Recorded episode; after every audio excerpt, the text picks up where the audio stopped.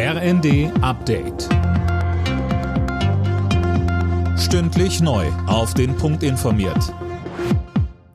Ich bin Dirk Jostes. Guten Morgen.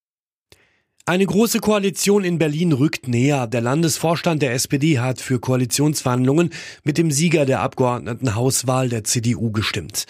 Wie mehrere Medien berichten, sind auch die Christdemokraten offen für so ein Bündnis.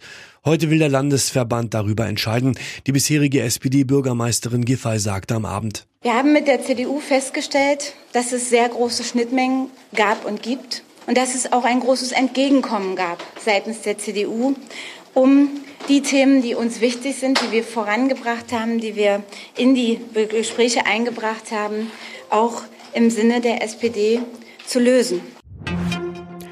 Ein Jahr nach seiner Rede zur Zeitenwende spricht Bundeskanzler Scholz dazu heute erneut im Bundestag. Dabei wird es auch um eine erste Bilanz zum damals angekündigten Sondervermögen für die Bundeswehr gehen. Etwa 30 der 100 Milliarden Euro sind mittlerweile verplant. Deutschland hofft auf einen Schulterschluss gegen Russland beim Treffen der G20-Außenminister in Indien. Moskau versuche einen Keil in die Weltgemeinschaft zu treiben, sagte Außenministerin Baerbock. Bisher hat Gastgeber Indien den russischen Überfall auf die Ukraine nicht verurteilt. Die Preise bleiben in Deutschland auf einem hohen Niveau. Die Inflation lag wie schon im Januar auch im Februar bei 8,7 Prozent, schätzt das Statistische Bundesamt.